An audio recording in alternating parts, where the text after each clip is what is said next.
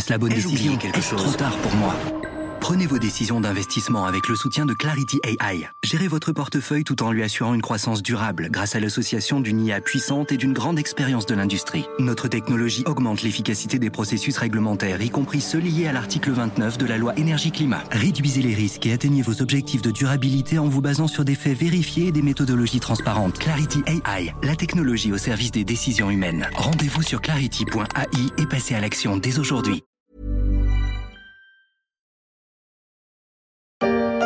Devra-t-on travailler plus longtemps en 2023 Là aussi, comme je m'y suis engagé devant vous, cette année sera en effet celle d'une réforme des retraites qui vise à assurer l'équilibre de notre système pour les années et décennies à venir.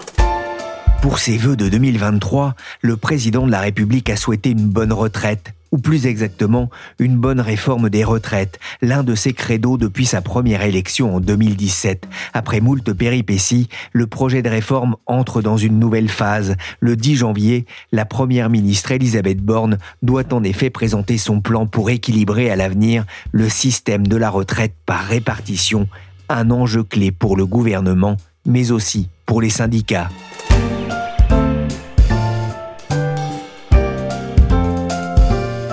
Je suis Pierrick Fay, vous écoutez La Story, le podcast d'actualité des échos. Pendant une semaine, la rédaction du journal va se pencher sur cinq faits qui vont marquer l'actualité en 2023. Le passage à la nouvelle année n'aura rien changé au bras de fer qui oppose le gouvernement français aux syndicats concernant l'épineux dossier des retraites. Les deux jours de discussion entre les organisations syndicales et la première ministre Elisabeth Borne n'ont rien donné, si ce n'est exacerber la grogne syndicale face à l'inflexibilité du gouvernement sur la question du report de l'âge de départ à la retraite à 65 ans. Pour certains, la rentrée a été particulièrement studieuse. Mardi et mercredi dernier, à peine éteint les feux d'artifice de la nouvelle année, Elisabeth Borne a rencontré les représentants des partenaires sociaux. Au menu, des discussions sur le projet de réforme des retraites, un projet au long cours démarré fin 2019, mais mis de côté par la pandémie de Covid. Il y a trois ans, les opposants avaient défilé dans la rue Trois ans plus tard, la colère pourrait bien se réveiller dans un contexte économique et politique beaucoup plus compliqué pour l'exécutif. Bonjour Leïla de Comarmont. Bonjour. Vous êtes journaliste au Service France, spécialiste des questions syndicales. Après plusieurs cycles de concertation avec les partenaires sociaux, c'est le moment tant attendu par les futurs retraités et surtout par euh, les centrales syndicales Effectivement, ça y est. Elisabeth Borne va enfin présenter les contours de la réforme euh, des retraites. Ça fait dix mois qu'on attend ça. Rappelez-vous, c'était il y a dix mois qu'on a appris qu'Emmanuel Macron avait inscrit à son programme présidentiel le relèvement de l'âge légal de la retraite de 62 à 65 ans. Alors, ça aurait pu aller plus vite, évidemment. Ça a même failli être réglé par un simple amendement au projet de budget de la sécurité sociale en octobre. Mais dans la campagne présidentielle, le chef de l'État avait aussi promis de changer de méthode, d'être plus à l'écoute. Et ça aurait fait franchement désordre, une adoption à la va-vite comme ça d'une réforme majeure et qui aura des conséquences pour euh, tous les Français qui sont actifs aujourd'hui. Au départ, l'annonce devait être faite le 15 décembre, donc euh, là, euh, on sera le 10 janvier. Le gouvernement a choisi de laisser passer les fêtes. Officiellement, pour laisser du temps à la concertation. Il y a eu des échanges tendus d'ailleurs selon les leaders syndicaux qui ont défilé ces derniers jours dans les salons du gouvernement. Elisabeth Borne doit présenter son projet ce mardi. Faut-il s'attendre à, des surprises, euh, Leïla? Alors, il y a le salé et le sucré dans cette réforme. Le salé, qui est le gros morceau, c'est encore une fois ce fameux âge légal de départ en retraite, donc l'âge à partir duquel on a le droit de faire valoir son droit à pension, 65 ans, 64 ans, avec une accélération de, de l'obligation euh, euh, d'avoir plus de trimestres d'activité. Bon, ça oriente peu ou prou vers ce qui a été voté par le Sénat à l'automne dans le PLFSS, donc un scénario un petit peu moins rude où l'allongement de l'âge légal de la retraite ne, ne serait que, entre guillemets, de deux ans. Ça, c'est le, pour le sujet majeur. Et puis, il y a le sucré aussi. Carrière longue, minimum de pension, taux plein à 80% du SMIC euh, lorsqu'on part à la retraite avec euh, toutes ces annuités, pénibilité. Sur tous ces sujets-là, ça n'a pas été calibré précisément et comme le diable est dans les détails, effectivement, on attend avec impatience les précisions qu'apportera la Première ministre. On irait donc vers une accélération de la réforme Touraine votée sous François Hollande en 2014. C'est en tout cas le, scénario privilégié à une journée de la présentation euh, par euh, Elisabeth Borne hein, de ce projet de réforme. En tout cas, il y a, vraiment une ligne rouge pour les syndicats, c'est l'âge légal de, de départ à la retraite. C'est clairement le casus belli pour tous. 65 ans, évidemment, 64 ans aussi, et même 63 ans. De la CGT à la CFE-CGC, e en passant par la CFDT, tout le monde est contre ce relèvement de l'âge de la retraite. Et c'est sans doute la plus grande nouveauté en termes de rapport de force par rapport à la première version de la réforme de 2019-2020. Vous vous rappelez que Emmanuel Macron a déjà fait une tentative de réforme de notre système de retraite par répartition qui a été arrêté brutalement euh, par euh, l'épidémie de Covid, eh bien, le contraste est énorme puisqu'aujourd'hui, on n'est plus dans une réforme systémique. Il s'agissait de revoir tous les paramètres pour passer à un système à points, tout le monde acquérant les mêmes droits à retraite euh, au fur et à mesure de sa carrière. On est sur une réforme paramétrique dont l'objectif est de ramener de l'argent dans les caisses. Et là, le gouvernement se retrouve face également à la CFDT, qui soutenait la réforme précédente, qui était même à la limite une réforme avec le tampon CFDT, puisque dans ses congrès successifs, elle avait théorisé le passage à un système par points.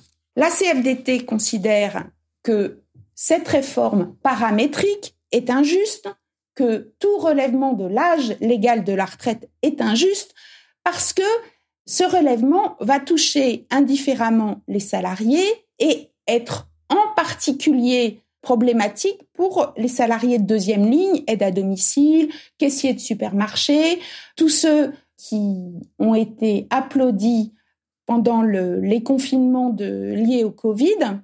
Et c'est pour ça qu'elle se prépare à descendre dans la rue. On a donc c'est vraiment une spécificité, un front syndical uni qui est apparu d'ailleurs dès cet été, avant même que les contours de la réforme soient connus. Ils ont multiplié les déclarations communes. C'est un signal fort de leur détermination qui a été envoyé à l'exécutif depuis maintenant des mois. Et ce signal fort est doublé du fait que l'unité tient. Elle tient même si il y a eu des épisodes compliqués lorsque la CGT est partie seule dans le conflit total, dans d'autres temps, cela aurait pu provoquer un clash intersyndical. Ça n'en a pas produit. La stratégie des syndicats, elle est claire. Elle est de préparer la riposte pour empêcher que la réforme que prépare le gouvernement soit votée. Mais, et ça c'est un autre élément important, ils ont pris leur temps. C'est vrai qu'on a un petit peu le sentiment, Anne, ne vois-tu rien venir euh, Les déclarations gouvernementales, la certitude de la hausse de l'âge légal de la retraite et pour autant pas de mobilisation jusqu'à présent.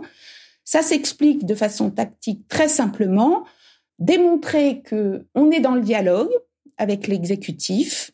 Première carte, une carte qui est extrêmement importante pour la CFDT en particulier, mais pas que, et ensuite mettre toutes les chances de son côté pour mobiliser. Les syndicats le savent, hein, pour mobiliser, il faut du concret. Il suffit pas de, de grands principes. Le calendrier est donc essentiel. D'ailleurs, tous les numéros 1 ont rendez-vous à la Bourse du Travail dans le quartier de République à Paris dès demain soir pour décider, cette fois-ci concrètement, de la riposte. La jolie retraite à 65 ans. Merci papa, merci maman. Tous les cinq ans, je voudrais que ça commence. Ou et ou Macron. Emmanuel Macron a ressorti de sa haute dès sa réélection son projet de réforme, mais il fait face, on l'a entendu, à un front syndical contre la retraite à 65 ans, un âge qui n'est plus un totem, a reconnu la première ministre. Bonjour Cécile Cornudet. Bonjour Péric. Vous êtes éditorialiste aux échos. Comment le gouvernement a-t-il abordé ce rendez-vous avec euh, les partenaires sociaux? Alors peut-être un peu comme un exercice obligé, je vous rappelle qu'Emmanuel Macron, lui, était pour agir très vite dès le débat budgétaire et c'est sous pression de Elisabeth Borne, de François Bayrou qu'il a donné ce temps à la concertation. Il n'y croyait pas trop. Le gouvernement, lui, Elisabeth Borne était enthousiaste, pensait pouvoir arracher peut-être pas un accord, mais au moins euh, quelque chose de positif de la part de la CFDT. Et on a l'impression quand même que de ce point de vue, c'est plutôt Emmanuel Macron qui l'a emporté. Ce temps euh, donné à la concertation du point de vue syndical, du moins, n'a pas fait bouger euh, les lignes. Du point de vue politique, c'est un petit peu différent. Ça a donné le temps à LR, aux Républicains, d'atterrir après leur campagne interne et euh, d'être beaucoup plus positif sur la réforme. Elisabeth Borne a laissé son ministre du Travail, Olivier Dussopt, en première ligne pour gérer les concertations. Pourquoi ce, choix, cette mise en retrait d'Elisabeth Borne? Bah, Je dirais que c'est plutôt l'inverse, en fait. Excusez-moi, Pierrick. Au départ, c'est vrai que c'était beaucoup Olivier Dussopt. Et puis, à partir du 15 décembre, c'est Elisabeth Borne qui reprend en première ligne les négociations elle-même avec les syndicats et avec les, formations euh, politiques. Il y a eu beaucoup de critiques de la part des syndicats sur Olivier Dussopt, sur le thème justement, c'est euh, une fausse vraie euh, concertation. Donc voilà, Elisabeth Borne est vraiment en première ligne sur cette réforme. En tout cas, sur la fin, effectivement. Pourquoi cette réforme est-elle autant désirée par le président Emmanuel Macron Peut-être qu'on pourrait poser la question différemment. Pourquoi il ne peut pas ne pas la faire? Bah, Sans doute parce qu'il a beaucoup trop dit qu'il la ferait, ou en tout cas beaucoup dit qu'il la ferait et qu'il n'a pas pu la faire dans son premier quinquennat. Aucun président avant lui n'a échappé à une réforme des retraites. Donc c'est presque une sorte de passage obligé. Je vous rappelle qu'on est dans un début de quinquennat compliqué politiquement avec une majorité relative. Si Emmanuel Macron ne la fait pas, il acterait le fait qu'il a pu les mêmes manettes politiques qu'avant. Donc c'est pour ça aussi qu'il veut le faire en début de mandat pour montrer que si il a encore possibilité euh, d'agir euh, sur les réformes et sur le pays. Et puis, il a besoin de marge de manœuvre budgétaire quand même pour faire bouger les choses. Il, veut remettre le, pays euh, au travail, comme il dit. Et puis, de, signaux donnés à nos partenaires européens, comme quoi la réforme est encore possible en France. Tout cela sans parler évidemment des enjeux propres aux retraites eux-mêmes, avec ce déficit attendu dans quelques années. Ce projet de réforme intervient dans un contexte économique plus compliqué, avec une inflation qui tape déjà durement sur le portefeuille des Français, une crise énergétique qui fragilise aussi euh, les entreprises. Pourquoi réformer maintenant au risque de diviser un peu plus encore le pays? Eh bien, parce que peut-être que demain ou dans quelques mois, ce serait pire encore, parce que Emmanuel Macron sait qu'il peut pas se représenter et que aux difficultés sociales et économiques que vous mentionnez s'ajouteront des difficultés politiques. Il aura moins euh, de marge de manœuvre pour agir. C'est pour ça qu'il veut le faire vite. Et puis, il y a une forme aussi peut-être de de cynisme chez une partie euh, de l'exécutif qui se dit c'est vrai que la situation est compliquée pour les Français et en général quand la situation est très compliquée qu'ils ont la tête dans le guidon et eh ben c'est pas ce moment-là qu'ils choisissent pour se mobiliser. Toutes les études sérieuses le montrent. Le comité de suivi des retraites l'a très bien montré. Les besoins de financement sont massifs et ils vont continuer de s'accroître dans les prochaines années. Et donc le seul levier que nous avons, c'est de travailler un peu plus longtemps. Et il se trouve que quand on compare la France avec tous ses voisins, nous avons de la marge parce qu'on n'est pas le pays qui a l'âge légal ou la durée de cotisation la plus longue. C'est une réforme indispensable, mais il faut qu'elle soit tout à la fois efficace pour sauver le système par répartition, et il faut qu'elle soit juste. Une réforme efficace et juste, expliquait Emmanuel Macron dans une interview début décembre sur TF1 en marge de sa visite aux États-Unis. Travailler plus longtemps pour faire face aux besoins de financement massifs qui mettent le système par répartition en danger, expliquait-il. Les éléments de langage ont eu le temps d'être rodés, mais Comment convaincre une opinion rétive à cette réforme? Alors c'est pas la même réforme qu'en 2019, hein, mais c'est vrai qu'elle est euh, presque encore plus euh, rétive euh, qu'en 2019. C'est vrai qu'en plus il y a une donnée nouvelle qu'il faut quand même prendre en compte, c'est ce nouveau rapport au travail des Français. Or le gouvernement, toute son argumentation tourne autour du travail. Il faut remettre au travail le pays, le faire travailler plus longtemps. Donc c'est vrai que c'est très très compliqué. Et en fait, il y a quand même jamais eu une réforme des retraites qui passe facilement dans l'opinion. Hein. Donc ça, euh, l'exécutif euh, s'y attend. Mais il met beaucoup l'accent sur, c'est ça qu'on va entendre mardi hein, au moment de la présentation de la réforme. Peut-être moins la question de l'âge parce qu'elle, elle est un peu éventrée. On sait maintenant que ce sera sans doute 64 ans, mais tous les aspects justice, progrès social qui vont être mis en avant justement pour commencer à parler à l'opinion et à la convaincre de peut-être pas adhérer à la réforme, mais en tout cas la laisser passer. 67% des Français estiment qu'il ne s'agit pas d'une bonne réforme. 68% considèrent qu'il serait inacceptable que le gouvernement utilise le 49.3 pour la faire adopter. On va y revenir, mais 67% disent que ce n'est pas une bonne réforme. Il y, a, vraiment du travail pour convaincre les Français? Parce que cette question, je pense, dans votre sondage, elle est posée sur le report de l'âge seulement. Il n'y a pas encore la photo globale de la réforme avec quand même les avancées euh, qu'il y aura peut-être en contrepartie, notamment euh, euh, la retraite minimale à 1200 Quand on pose la question aux Français sur les autres possibilités de réforme, hein, sur augmenter les cotisations, baisser les pensions, il n'y a pas de consensus non plus.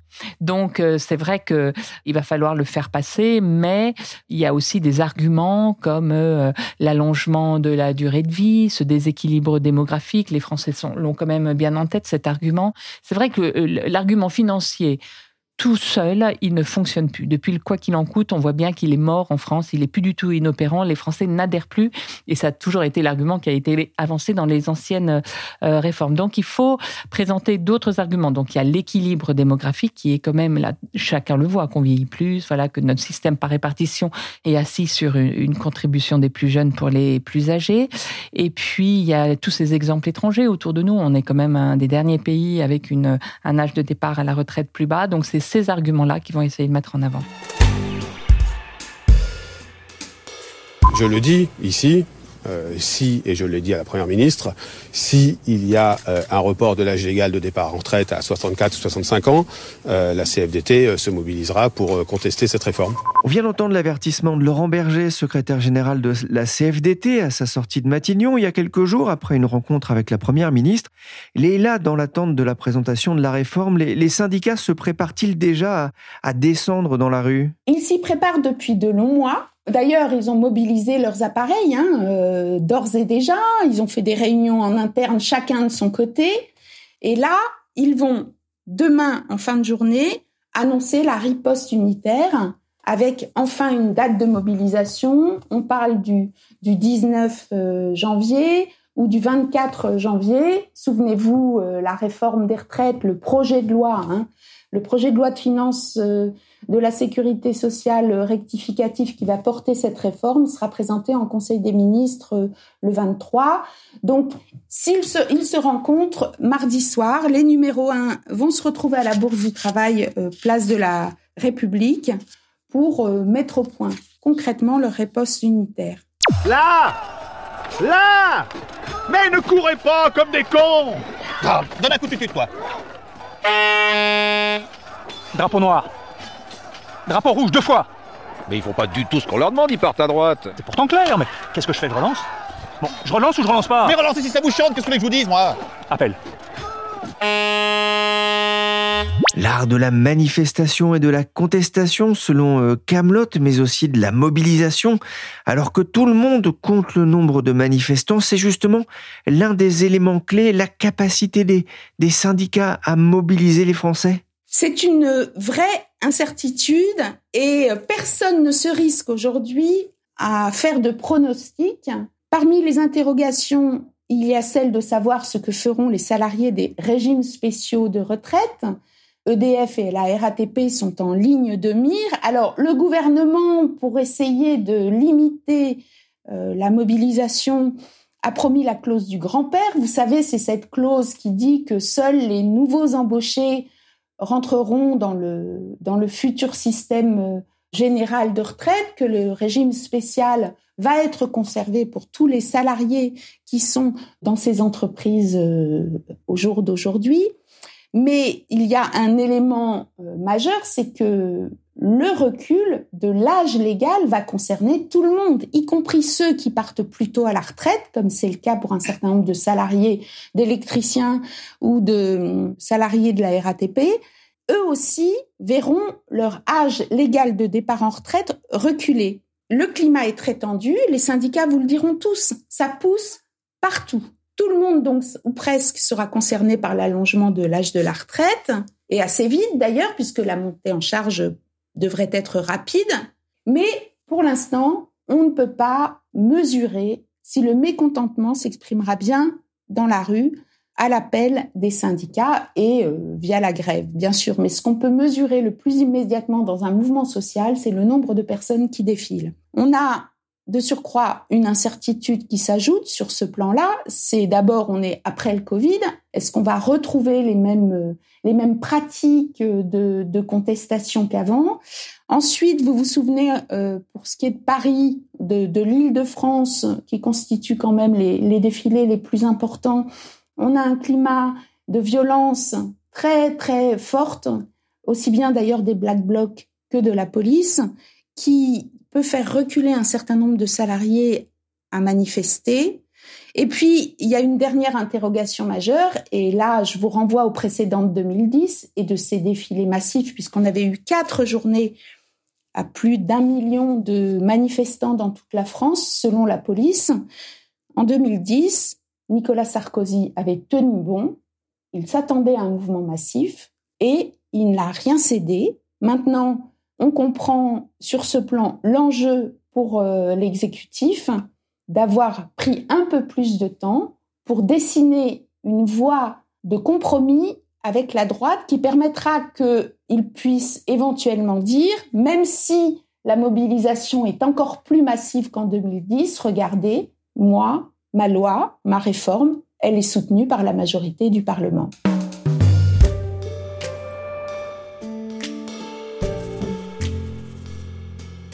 La capacité des syndicats à mobiliser sera prépondérante, mais avec cette réforme des retraites que le gouvernement n'est pas encore parvenu à vendre auprès de l'opinion publique, le gouvernement ne craint-il pas, euh, Cécile Cornudet, de réveiller un mouvement de type euh, gilet jaune qui a profondément marqué les esprits, notamment dans, l'entourage du président? Alors, les Gilets jaunes eux-mêmes, non. D'ailleurs, on l'a vu ce week-end ils voulaient se relancer et ça n'a pas euh, très bien marché.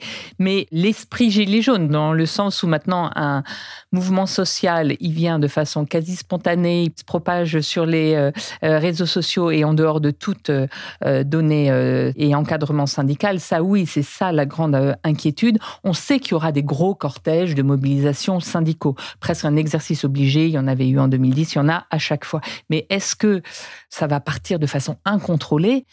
Par cette nouvelle forme de mobilisation euh, spontanée. Par définition, on est incapable de dire euh, où, sur quoi, euh, etc. Mais c'est vrai que c'est la grande angoisse et c'est pour ça vous avez dû remarquer qu'Emmanuel Macron, depuis une semaine, s'est transformé en pompier pour éteindre l'incendie avec les boulangers, pour éteindre l'incendie à l'hôpital, pour se montrer empathique avec des autistes à la télévision. C'est la grande angoisse et c'est la grande inconnue aussi, parce que là, pour le coup, je crois qu'il existe depuis les Gilets jaunes plus un seul spécialiste de la météo sociale en France. C'est ça la, nouvelle donne. Cécile, la réforme ne se jouera pas seulement dans la rue, c'est aussi un, un nouveau test grandeur nature pour le gouvernement Borne à l'Assemblée? Oui, parce qu'il faut la faire passer, euh, cette réforme. Il faut la faire passer euh, vite, euh, et si possible 149.3. Alors, la, donnée du week-end, c'est quand même le quasi-feu vert donné par Éric Ciotti, le patron des LR, à la réforme. Si c'est ça, ça veut dire que le gouvernement n'aura pas utilisé le 49.3 et pourra aller vite, et c'est évidemment ce qu'il veut au Parlement. Le 49.3, ça aurait été vraiment impossible de l'utiliser ou très compliqué d'utiliser sur cette réforme? Si, c'était possible de l'utiliser Et je pense que autant il y a certains textes, le gouvernement ne veut pas se griller du capital politique euh, sur un 49.3. Autant sur celle-ci, on l'a dit, elle est tellement emblématique pour Emmanuel Macron qu'il était prêt et qu'il est prêt toujours à le faire. Mais euh, c'est moins pour un problème parlementaire là que pour un problème de signal sur la rue, justement. S'il y a un 49.3, ça équivaut à une sorte de passage en force euh, dans l'opinion et il fait tout pour ne pas l'avoir. Mais je pense que c'est possible qu'il passe 149.3 depuis que voilà, on a vu se bouger de LR. La première ministre assure que la réforme s'appliquera à partir de l'été 2023. C'est jouable? Je pense que c'est jouable. Je pense que c'est l'enjeu, c'est aller vite. Plus vous allez vite d'ailleurs, plus vous euh, limitez la capacité de mobilisation euh, des syndicats. Donc là, il y a une sorte de course contre la montre qui s'ouvre à partir de demain. Merci Cécile Cornudet, éditorialiste aux échos, et merci Leïla de Comarmont, journaliste au service France. L'actualité des retraites, c'est à suivre dans les pages du journal et sur leséchos.fr. Cet épisode de la story, le podcast des échos, a été réalisé par Willy Gann, chargé de production et d'édition Michel Varnet.